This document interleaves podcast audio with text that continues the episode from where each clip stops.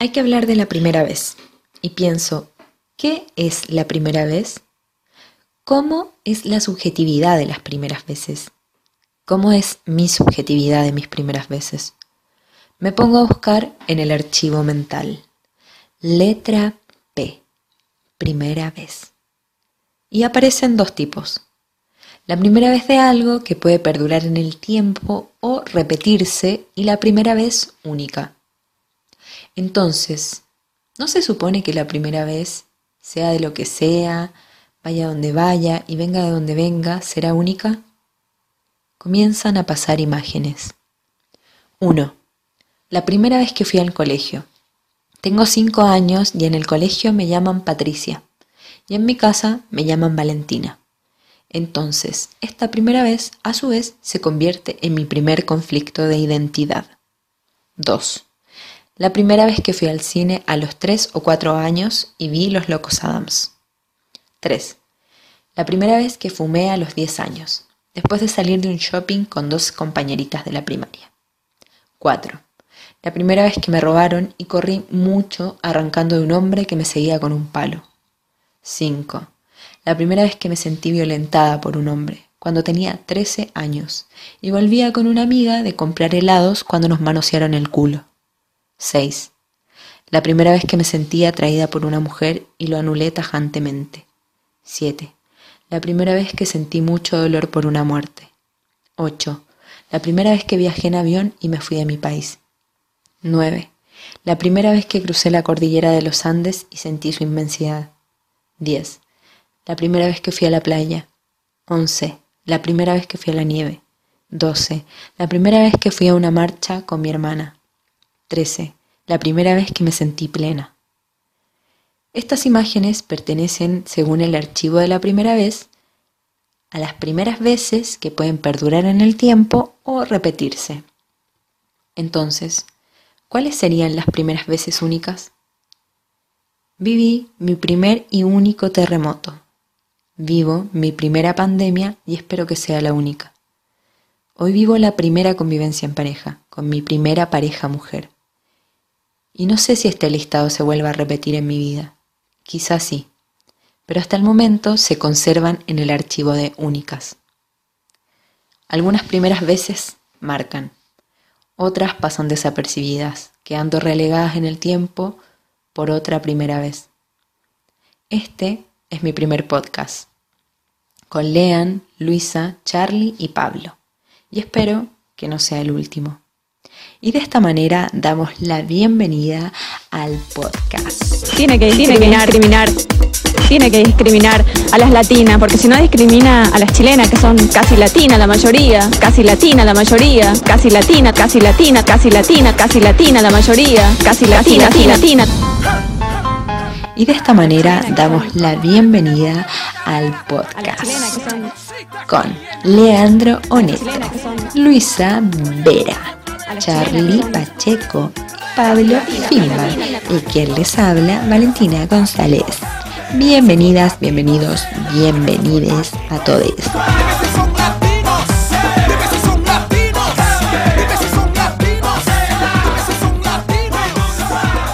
Hola, hola. Increíble, ¿eh? Primer podcast. ¡Qué nervios! Feliz primera vez, chiques. Ay, ¿me puedo bajar todavía? Eh, no sé, mucha mierda, no, no te puedes bajar. Ah, bueno, bueno. Una muy mala broma. Bueno, perdón, lo intenté. Y bueno, ¿grabamos de vuelta? Bueno, vamos, vamos de vuelta, corta- se corta, se corta. ¿Se corte y arrancamos de vuelta? Vamos, vamos. ¿Quién va? Hola. Eh, Oli, Oli, Olis. creo que voy yo. ¿Sigo yo? Sí. Ah, ¿Estás esperando Luisa. eso, Luisa? Vos venís. para hoy les traje eh, anécdotas random. Les traje cuatro anécdotas random. Eh, yo se las nombro, ustedes votan y eligen cuál tienen ganas de que yo cuente. Dale. Pueden Perfecto. eh, hacerme preguntas de todo lo que quieran, estoy muy abierta. Dale. Opciones. Opciones.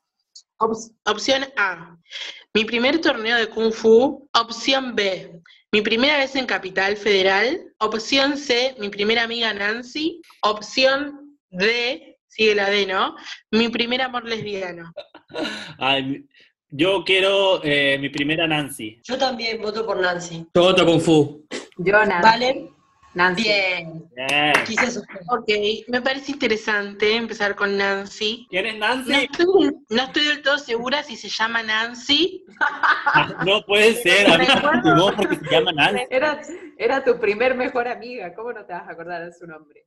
Porque eh, les voy a contar la historia y ahí se van a dar cuenta de por qué ya no me acuerdo. No estoy segura si era Nancy o Cindy, pero iba por ahí. Nancy, ya fue. Bueno, Nancy era, a mí, era hija de, de unos amigos de, mi de mis papás, o sea, como amigos de la familia, y ellos acababan de mudar de Paraguay a acá. Entonces mandaron a Nancy al jardín de infantes al que yo iba, a Nuestra Señora del Valle, que Dios lo bendiga y lo tenga en la gloria, y eh, nos conocimos en Nancy, yo ya venía, eh, ya era mi tercer año en ese, en ese jardín de infantes y ese era su primer año, entonces yo como que un poco la introduje. Ya. Nancy era bastante aburrida, bastante aburrida, bastante como deprimida, pero no sé, como que a mí me, me entusiasmaba la idea de, de insertar a alguien en la sociedad. ¿Qué pasó con Nancy? No sean como Nancy, porque yo siento que si Nancy no me, no me hubiera lastimado como me lastimó, yo en este momento sería otra persona. Diablo. Literalmente lo pienso. Bueno, resulta que yo soy una persona intersex, ¿no es cierto? Y lo fui toda mi vida porque así nacemos. Resulta que, bueno, yo eh, siempre como que desde muy chiquita supe que mi cuerpo era distinto al de todas las otras personas. Y con ella fue con la primera persona, yo tenía cinco años, claro, cinco años, cuatro cinco, fue con la primer- eh, fue mi primera amiga y fue la primera persona que yo le abrí a los cinco años que sabía que mi cuerpo era distinto, no entendía cómo, dónde, cuándo, no entendía nada, pero se lo dije como, mirá, yo no tengo el mismo cuerpo que el tuyo ni el que ni el ni el de nadie. Te le dije a Nancy. Me abrí con ella, fui su amiga, eh, le conté algo que no le había contado nunca a nadie, igual tenía cinco años, ¿a quién se lo iba a contar? ¿Qué hizo la soreta de Nancy?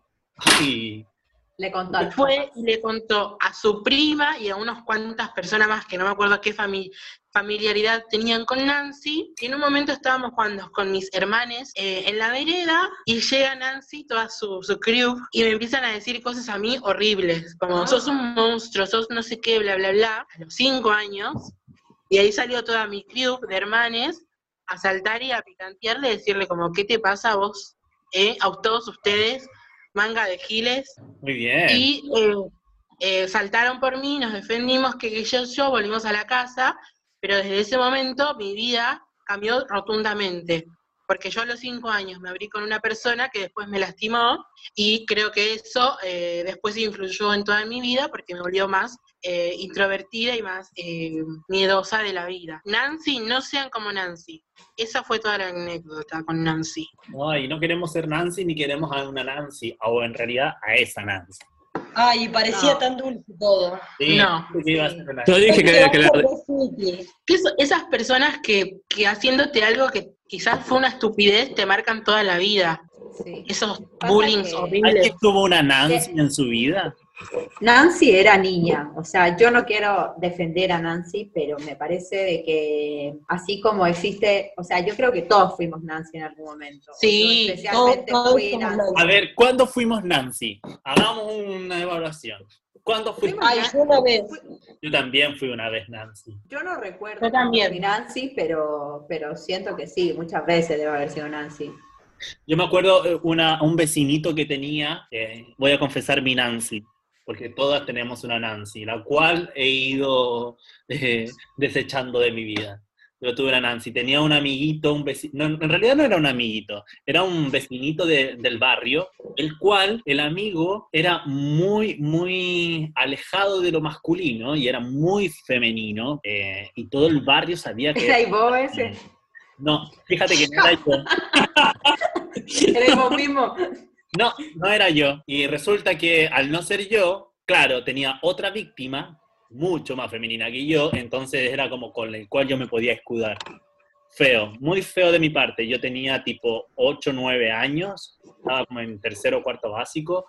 Debo decir que a este vecinito yo lo usaba como escudo para que no me molestaran a mí. Esa fue mi historia de Nancy. Muy feo. ¿Y lo exponías? No, nunca lo expuse al resto del grupo de vecinos, pero sí fue como yo sentir esa, esa cosa como de ah, em, hay alguien más maricón que yo. Y hoy me arrepiento tanto y me encantaría encontrarme como con ese vecinito y decirle, hey, perdón, me acuerdo de ser Nancy. Muy feo de mi parte.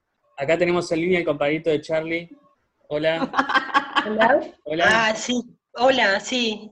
Hola, Soy yo. sí. Eh, ¿Me sí. quieren decir algo? Igual no soy ya compañerito. No, era un vecinito, escucha bien la historia, Pablo. Vecinito. No sé, yo boté la de Kung Fu, viejo. Bueno, pero hacete cargo. ¿Vos fuiste Nancy alguna vez? Con Nancy, sí, me acuerdo que una vez me peleé con una, una chi- con una chica en la pileta a los siete años, no me acuerdo por qué me peleé, creo que me empujó, o sea, sí creo que o sea, estuvo mal ella, pero yo me acuerdo que salí con una furia, le dije, gorda, y hasta el día de hoy me acuerdo la cara que me puse cuando le dije gorda, y por lo que se la va a llorar, porque lo dije muy fuerte aparte. Todos cuando niños fuimos Nancy. Dale, Sí, todos fuimos. No, No, sí, pero yo me acuerdo, estoy- pero es verdad, ¿no? No lo traigamos ya, porque es verdad, todos fuimos Nancy. Todos fuimos Nancy. Rescatemos, sí, yo quiero rescatar lo bueno de este podcast de Todos Somos Nancy, que es que ¿Cuándo es matamos a tri- Nancy? No, que es trinacional este, este grupo, porque hay argentines, paraguaya, chilenes. Sí. Y eso, eso quiere decir de que Nancy es tipo transversal a, a la nacionalidad, a la raza humana. O sea, Nancy existe. Independiente yo me de la pregunto, geografía, Nancy está. yo me pregunto, si no hubiera existido esa Nancy en ese momento de mi vida, ¿hubiera igualmente existido una Gisela, una Estela que me hubiera hecho lo mismo? Sí, o una Cindy, O un, Una Cindy. o un Carlos, o un Pablo, O un o Carlos, un Leandro. o un Leandro. Sí, Un Charlie, ¿no? Dije Carlos. sí, sí. Ah, es verdad. Son el mismo nombre, Charlie y Carlos, es verdad. Bueno, sí está bien. Soy Charlie en realidad. Mala mía, Bueno. mala mía. Cuando hablo de mi infancia soy Carlos, ¿viste? Como que hay una dualidad ahí en mi, mi identidad. Wow. Yo, yo estuve pensando sobre, sobre qué primera vez quería contar. ¿Cuál? A ver. ¿Y? Estoy- Y bueno, es una, es una, es una primera vez, viste que es cuando te encontrás eh, con alguien, con algo de que te, te genera muchas cosas, pero fue en el sentido de rechazo. Ya. Bueno, eh, allá por el 2016 eh, fui a Chile, que me invitó acá Valentina y Charlie, los fui a visitar. Yo hacía un año que vivía en, en la ciudad, estudiábamos teatro juntos, yo era un niño de campo todavía, y Valentina me invitó a... Contale a la gente de dónde eras, de dónde eres. Ay, yo, bueno, bueno, no, ay, no, no, no quiero. De. Puebla. No, ¿por qué, ¿por qué lo mandas a contar? Él está contando su historia, no te metas tú. Pero es como importante ese- contar de un... De Está bien, sí. De Pueblo paleta, como Pikachu. De Pueblo Doyle a Santiago de Chile, vuelo directo. A Requi fui en bus. estar en Buenos Aires. No hay aeropuerto en Doyle. Ricky no conoce los aviones. Fui en un vuelo privado. Ah, no, en serio. Eh, Valentina me invitó en, Sa- en Santiago de Chile y... Yo no me acuerdo de esa invitación. Sí, me invitaste, dijiste lean, quiero que nos conozcamos más profundamente, y bueno, sucedió. Y eh, como que a los días que llegué yo, era el cumpleaños de Marcela, la hermana de Valentina, y bueno, era con comida, todo, y fuimos al mercado, que, que de paso era mi visita porque yo nunca había ido a un mercado, acá nunca fui al mercado central, luego como me di cuenta, después de que en Buenos Aires no hay mercados, y es como muy loco, porque es como algo de, de que en toda Latinoamérica hay mercados y que vos puedas ir a comprar como directo a lo popular y hay algo de que en Buenos Aires no hay mercados, no sé por qué, como que... Sí, hay, un- hay uno en... Sí, hay uno en, Salud, en la. General Paz, tipo, hay uno, pero lo que se refiere Lean, creo, es a Claro. que está como en el centro histórico de la ciudad, Hay uno, sí, hay uno en... en San Telmo. Doval. Bien, Ay, perdón, pero- con el Pero otoño. no es, no es como los de los otros lugares. No, y aparte allá hay, mercados por barrios también. Como que, no sé, hay mercados en la calle, acá no sucede. Bueno, y estábamos ahí, y aparte hay cosas como que no se consiguen en otros lados, como, no sé, desde frutas, o cosas que se consiguen eso en el mercado, como que la gente va a buscarlos ahí a, a precios muy populares, o también la cultura del regateo, Y a ella sucedió como mi primer encuentro con él, como que lo empecé a sentir en el aroma, pero todavía no definía qué era, pero había algo que me desagradaba, pero ya en el mercado lo sentí. Es como un poco la historia de Crepúsculo de Edward y Bella. Un poco, sí, porque es algo prohibido. Es una historia prohibida de mercado, aparte de lo popular, ¿viste? A mí me va un ¿Quién poco él? Tipo, Me calienta ¿Quién un es él? Él, bueno, y ya en el cumpleaños como que empecé a comer y todo, pero no me gustaban las cosas. Y yo no entendía por qué, porque yo no soy delicado ni nada. Eh, no, yo no soy delicado, como que no No soy... sabes cualquier cosa, pero de- delicado no. No, y, y menos como que a mí me gusta la, comi la comida, todo, pero no, como que había algo que no me, como que me rechazaba, pero como que no sabía qué, era en mi interior. Y Bueno, bueno, cuento corto, hombre. Sí, y ahí en un momento dije, necesito un aire, una respiración, me fui a La Serena, lo de Charlie, dije, bueno, aire de mar, dije, a ver qué pasa, y ahí como que llego a la casa de Charlie, que me recibe la familia, y la madre preparó un pebre. Dije, bueno, me encanta, comida típica chilena, y cuando lo pruebo, de nuevo esa sensación de asco, como asco, no sé, como si estuviera comiendo algo Me como- preparó mi madre con tanto amor, es un asco. No, no, no, no digo eso, pero había algo que me molestaba, Es como Edward, no soportaba el olor de Bella. Claro, y ahí descubro que, eh, ¿qué era? Como que empezamos a, a desarmar el- la comida y descubro ahí que era el cilantro. Como que, claro, el cilantro yo nunca lo había detectado, porque eran unas hojitas verdes. Como es igual al perejil, pero no. Como que ahí comí una hoja de cilantro puro y dije, ah, sí, es esto. Pero como que me sentía mal porque como que no podía comer cosas como lo típico, y como que quedaba como un caprichoso, porque todos me decían, no, pero si no tiene gusto, debe ser vos. Bueno, me lo decían en chileno. Ay, pero tú eres delicado, no sé cómo me ¿Lo dirían. pueden doblar ahí? Vamos, primero vamos a contar a la gente como- lo que es un pebre. El pebre es una ensalada tipo medio salsa criolla acá, pero no con tanto aceite, que lleva tomate picado, cebolla picada y cilantro, cosa que a Leandro no le gustó. Le decíamos, puta, el weón delicado, weón.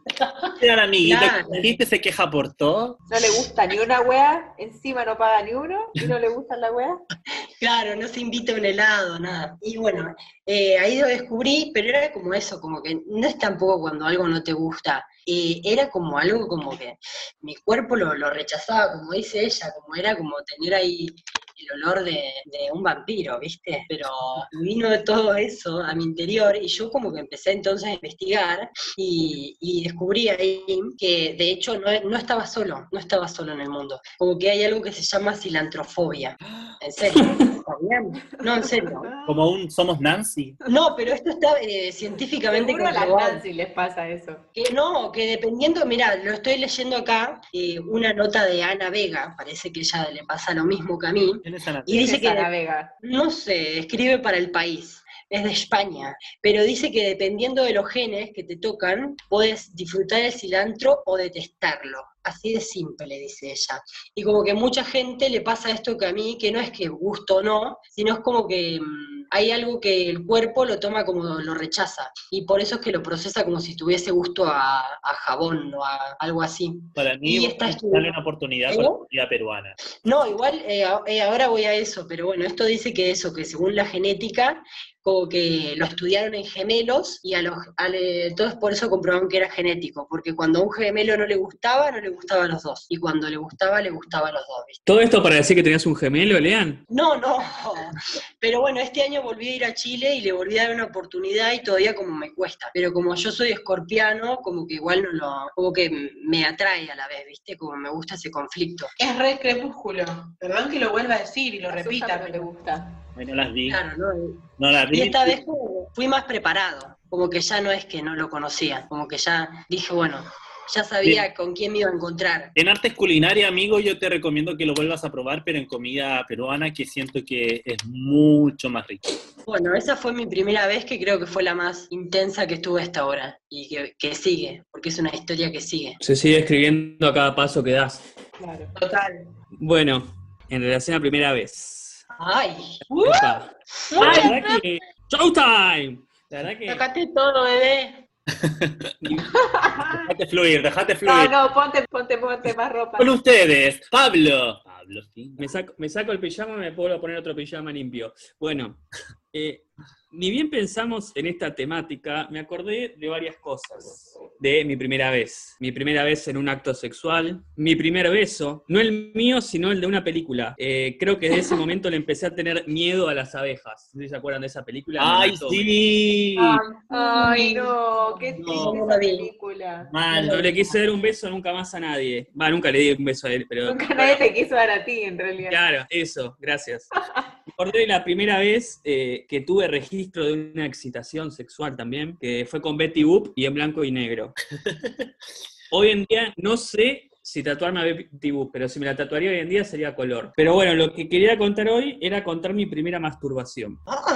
Eh, recuerdo estar en una clase de supuesta DESI, Educación Sexual Integral, en séptimo grado, unos 12 añitos, y que un compañero cuenta que ya le había salido Huasca. Así dijo, ya me salió Huasca. En ese eh, momento me dejé de reír cuando me decían Pablasca Chupahuasca, porque yo no sabía qué significaba, me di cuenta a partir de ese momento. Eh, también me acuerdo que la docente le dijo que, que cualquiera, no, cualquiera no, le di- lo retó, que no diga así, pero a mí me quedó melodiando el- lo que era. O sea, me enteré que era Huasca, después se le decía semen, se le dice semen, chicos, no sé si sabían. Ok, gracias, profesor. gracias. Bueno, lle- llegué a mi casa, googleé, no me acuerdo si Huasca o semen, y, pre- y le pregunté a Google cómo sacarlo. O sea, puse ¿Ahí cómo sacar semen. internet? Sí. Ah, vienen los detalles, Charlie.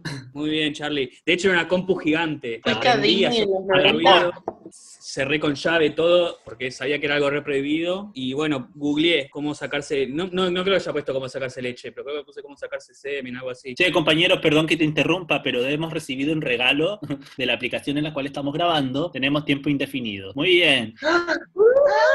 Bien, nuestro primer Creo que- auspiciador, Zoom. Creo, creo, querido Pablo, que está gustando tu historia.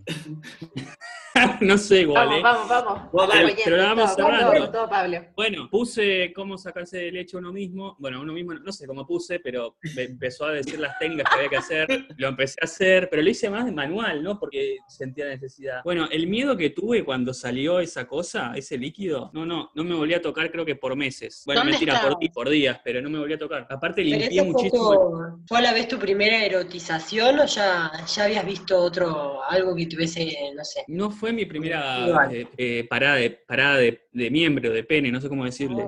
Sí, Ay, dijo las cosas como son, Sí, hombre. Este es un, programa para adultos. Pero Ay, hola. Pero fue la primera vez que, que vi que salía eso de mi, de mi cuerpo. Así que nada, me raso usted, era tremendo. Aparte saltó, al- porque no sabía que iba a saltar tan fuerte. Y- y Ella. saltó al piso, o sea, Ella la regaló. fuerte porque era, porque era la primera vez, no porque era un cemental. Y limpié ¿Y el piso estaba? muchas veces todas las- toda la semana. Estaba en la pieza, no sé si en la de una hermana, pero cerré con llave, no me acuerdo. Pero ¿por qué la no es mía. la tuya? Porque la compu no estaba en la mía, había una toda compu para toda la Ah. familia. Claro. Pero le guasqueaste toda la cama a tu hermana. No, no lo hice en la cama, lo hice en una silla. Yo también me lo hacía en el living. Así que bueno, eso era chicos. Pero lean en el living, menos privacidad que. No, pero la es que ahí estaba, ahí estaba la PC, el CPU. Ah. Ah, ¿y tú también buscaste cómo pajearse? Y una vez porque yo tenía un primo más grande eh, y él... Tommy. No, Lucas, que era el hermano. Y Lucas eh, nos, nos extorsionaba para que lo dejemos solo con la comp. Y yo después vi el historial y decía sexo anal. Entonces como que ahí entré en una página porno y bueno, también. Mira, el primo me abrió los Y ojos. una cosa lleva a la otra. Claro. Que puin, que pan, que pun, que pon. Mira. Pablo, Pablo, Sí. ¿estás ahí o te fuiste a hacer una? No, no, fui a buscar cómo terminar la anécdota. ¿A dónde la fuiste a En? Wikipedia, en Wikipedia. Sí, en Google. No habrás robado la historia de internet, Pablo. No, no. ¿Tú Sí, sientes que fue como traumática, Pablo, tu, tu experiencia o no? Sí, porque nadie me enseñó que iba a pasar eso. O sea, yo hasta el día de hoy recuerdo, tipo, buscar, o sea, ver cómo era hacerse esa cosa manual, la paja, y empecé a hacer el ejercicio porque lo vi en internet, no porque me surgió. Entonces, de golpe empecé así, de golpe sentí esa sensación de que iba a salir algo, y cuando salió me reasusté. ¿y nunca lo hablaste con tu papá después? ¿Por qué? No, lo hablé después con. Mira, si no me equivoco, lo hablé después con este chico que dijo me salió algo así. Sí, yo creo que los remis más cercanos eran como los hermanos o, o los compañeros, tipo como nadie hablaba de, no había educación sexual. Bueno, yo no, te- y en la familia, olvídate. Olvídate. Además, yo como que eh, los únicos referentes que tenía eran mis hermanos mayores y eran como todo también desvirtuado porque ellos tenían referentes de sus amigos. Bueno, yo tengo una madre bastante invasiva y ella nos enseñaba educación sexual, pero era como, mamá, no te quiero escuchar. Eh, todo era de ¿Pero qué les enseñaba? ¿Cómo que te Mire, mijito. Exacto, va por ahí. Listo.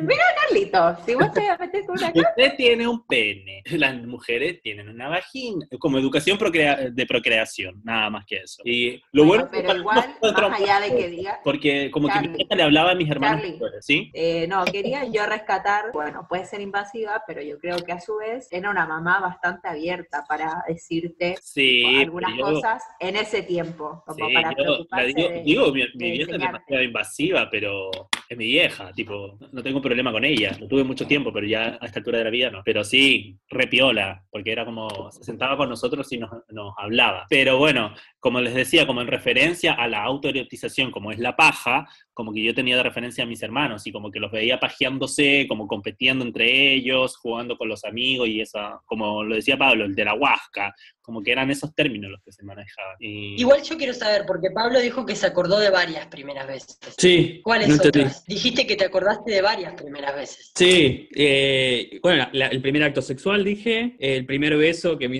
que Ah. me lo arruinó la, la infancia porque fue el, el de, el de las abejas. ¿Cómo Se llama mi primer beso, creo, de hecho. Sí, mi Sí. primer beso. ¿Por ¿Cómo qué me te arruiné? arruinó? Porque me sentía reidentificado con ese nene, con los anteojitos, bueno, no usaba anteojos, pero no sé, aparte estaba enamorado de esa chica también. Ah, yo estaba enamorado de... ¿Y vos estabas enamorado? Estaba enamorado de la protagonista de esa película, que tenía mi edad, Ah. y ese- y cuando vi que le dio el beso, No, después se murió, como no, no le quiero dar un beso a nadie. Sí, tenía mi edad cuando Claro. lo vi, creo. Eso quise decir. Ahora no sé qué edad debe tener ahora esa mujer. La podría googlear después. No creo, porque Macaulay La Culkin película debe es más tener antigua. 40, Claro, y él era el protagonista. claro. ¿Era él? 10 años más que vos Sí. y igual te sirve, porque a vos te encantan las grandes. Sí. Oh. Oh, ahí, tiró una. Bueno, ¿Te Me gusta gusta. Mami? Me gusta. Claro, pero iba a terminar mal porque era un amor de, fic- de- de ficción. Ella estaba en la ficción y vos estabas en el plano real. No, las no abejas eran de verdad. pero el chico murió, amigo, tranquilo. Era ficción. Pero es horrible, aparte cuando está muerto y lo va a saludar ella, re triste. Pensé que era yo en un momento. Dije, va, no pensé, me imaginé que era yo el que estaba muerto ahí. Ay, te Bueno, él siempre queriendo ser el protagonista de todo, Pablo. Ay, sí, me encanta. Y la muerte de Mufasa también me, fue horrible. ¿Saben A mí me mató la, la muerte de Cacho Castaña. Ay, Ay, no murió. Sí, murió. ¿Cómo? No murió Cacho Castaña. sí, Sí, ya está muerto. Ah, no Se están yendo unos grandes, eh, Sergio Denis, Cacho. Hablando de pajeros, ¿qué? No, Sergio Denis tiene temazos igual, ¿eh? bueno, Tiene unos temas hermosos. bueno, estamos, nos estamos yendo a la mierda igual. no, tanto, ¿eh? no tanto. No- Vamos no a sé utilizar quiénes esto como son. introducción. Eh. Vamos a utilizar esto como introducción, ya que estamos hablando como del descubrimiento de nuestro cuerpo y la erotización. bueno, Claro, iba, iba. Vamos a irnos al- a la otra punta, cuando hay gente que se aprovecha de esta situación. Yo les quiero presentar un personaje pajerísimo total, y lo más lamentable que es muy validado por la cultura televisiva, eh, en- sobre todo en los años 80-90, y hoy es como un ícono de aquellos años. Les voy a presentar junto a, a Luisa a Silvio Soldán. Me imagino que ya lo conocen. Yo lo conocí ahora. Hola, ¿qué tal? ¿Cómo les va a todos?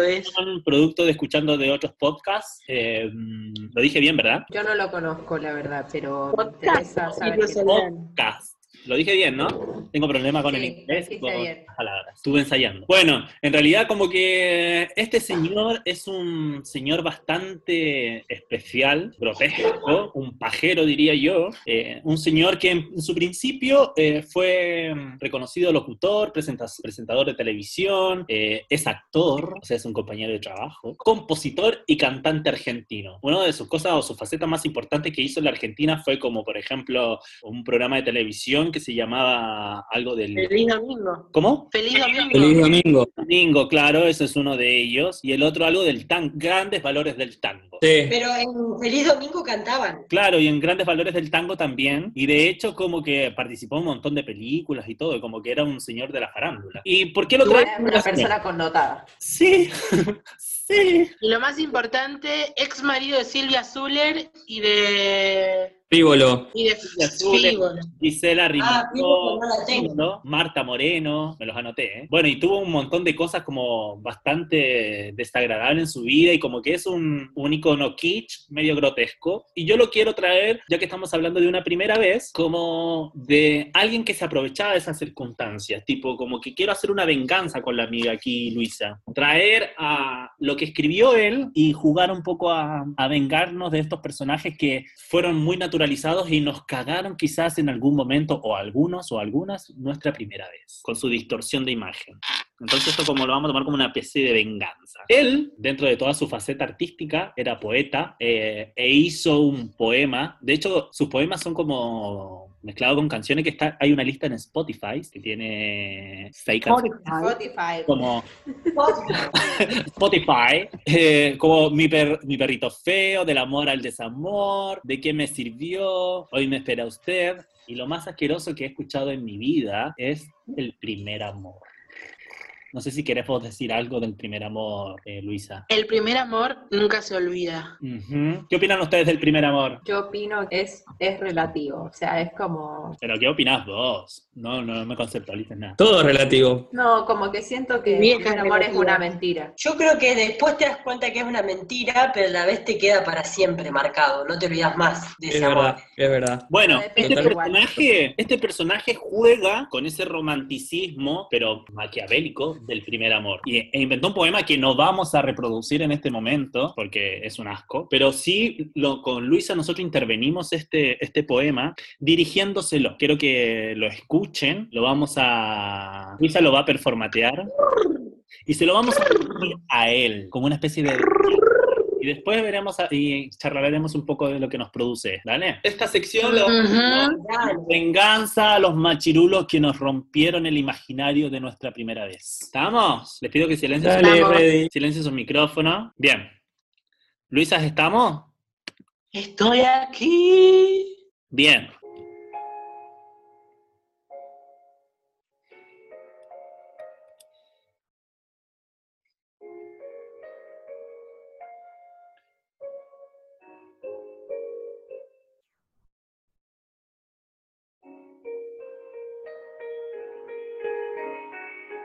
Perfumado y bello como una flor, te abrirás a la vida fresco y rozano. Era tu despertar al viento del amor como el sol que ilumina a la mañana. Eras un hábito de juventud y yo, yo la mujer elegida a quien ofrecías tu casta virtud, ese tesoro por años protegido. Llegaste a mí buscando encontrar la sabiduría que da la experiencia, para que le enseñe a darte el amar tu pura y cálida inocencia. Y ahí, frente a frente, yo el otoño y tú, tú el ardiente verano tropical. Cuando tus manos desatan el moño y sueltan los botones de tu delantal. A tus pies caía el uniforme escolar.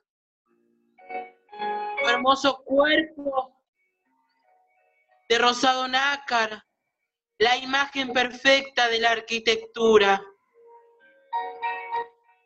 Mis manos temblorosas acariciaron el mimbre de tu seda virginal. Mis labios sedientos recorrieron los senderos de tu figura sensual. Caían hacia atrás mis largos cabellos. Tus brazos sujetaban dulcemente mis pechos. Tan bellos se ofrecían, resueltos y calientes. Se juntaron nuestros cuerpos y callaron. Recorría mi sangre un intenso temblor. Tu sexo y mi sexo por fin se encontraron vivos. Estábamos vivos. Había nacido el amor.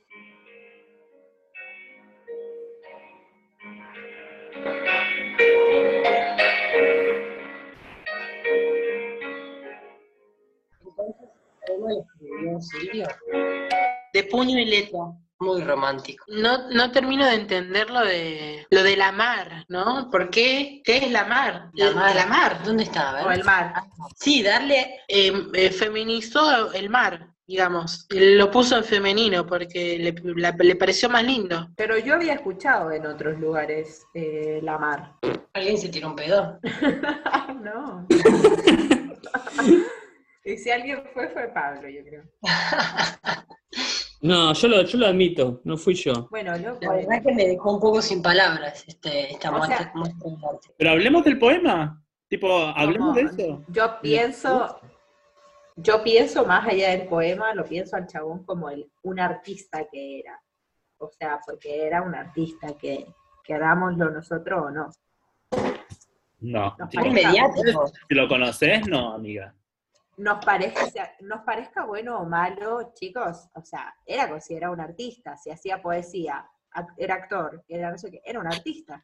No. Sí, pero un artista mediático, un mediático, o sea, porque él lo hacía esto medio hasta para burla, me parece, ¿o no? Exacto, Oh. hablar, hablaban de la mar recién, como el concepto de la mar. Él, ese concepto es una apología a la huasca, tipo, voy a leerlo literal, dice, llegaste a mí buscando encontrar la sabiduría de la experiencia, para que te enseñe darte el amar a tu pura y cálida inocencia, tipo. Claro, se la va a dar.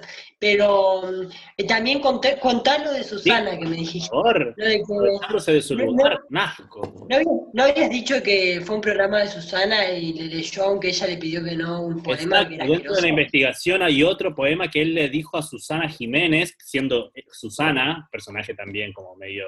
John, eh, Polémico. le dijo, te voy a decir un poema, y ella le decía, no, no, no quiero, y se lo dijo igual, y era una apología a comérsela viva. Ah, Hablando sí. de ahora, del 2000. ¿A comérsela qué?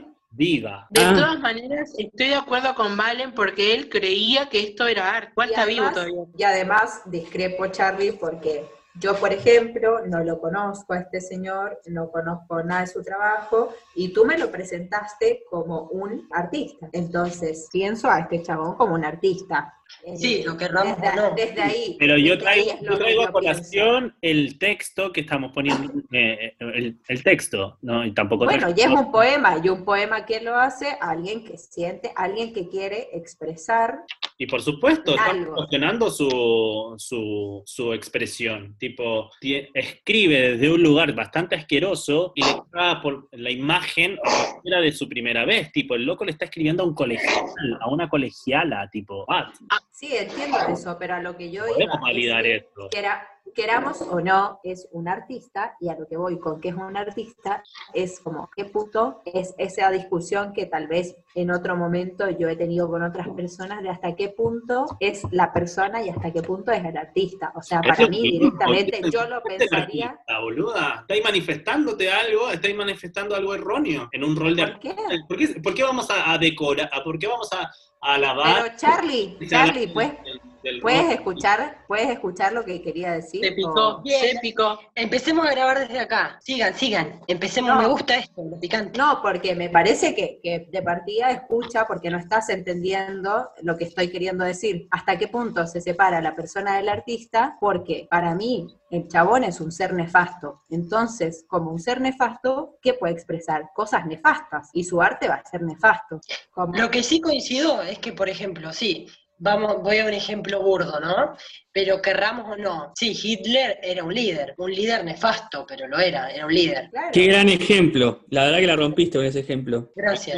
Pablo es judío. No tiene eh, el pene cortado, pero es judío. Ay, sí, yo lo quería decir del principio eso, no sé por qué, era judío. ¿Que era judío o que tenía el pelo, el- no tenía el pito cortado? No, que no, no, no, que de que era judío, no, nunca vi tu pene, no quiero saber.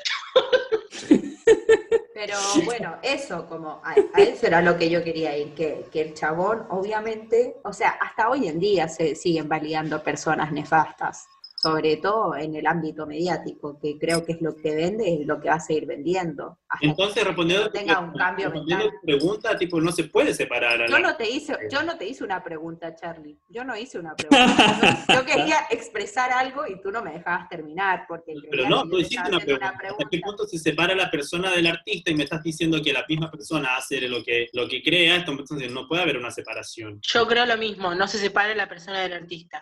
Eh, A la persona del artista, a la persona del dentista, a la persona del futbolista. Te dices en el mismo discurso. Yo no, no, porque no, no me escuchaste lo que dije entonces. Te escuché. Yo te- dije, yo dije que con algunas personas he callar, tenido... me hiciste callar y, me, me- y te volví a escuchar y dijiste lo mismo. No, no dije lo mismo, porque no me escuchaste, porque lo que yo dije fue que con algunas personas he tenido esa discusión de hasta qué punto se separa el artista de la persona, y para mí no se separa, porque si tú eres una persona de mierda, lo que vas a expresar va a ser mierda. Eso es lo que yo te estaba queriendo decir y que tú no escuchaste. Bueno, la discusión no es esa, la discusión es como traje a colación a un perverso que caga la primera vez de mucha gente. La discusión es lo que se abre y lo que quiere discutir cada uno. Tú trajiste un, proe- un poema y presentaste una persona. Esa persona abre a, a muchas cosas. A mí me abrió esto. Entonces me parece que estás negando mi expresión diciendo eso. Siento que son Jorge Rial y Tauro. Sí. No sé cómo intervenir, pero me parece que a la gente le va a encantar esto.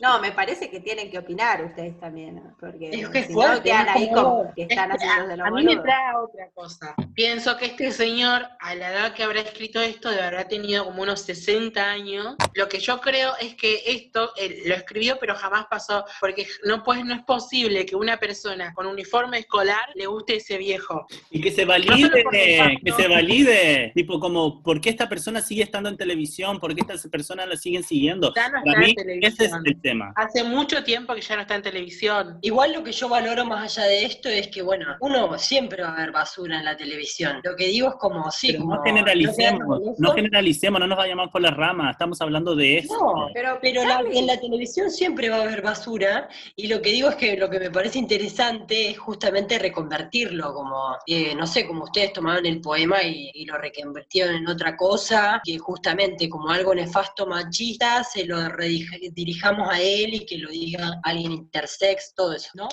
Tiene que discriminar, discriminar, tiene que discriminar a las latinas, porque si no discrimina a las chilenas, que son casi latinas la mayoría, casi latina la mayoría, casi latina, casi latina, casi latina, casi latina la mayoría, casi latina, casi latina. A las chilenas que son, a las chilenas que son, a las chilenas que son,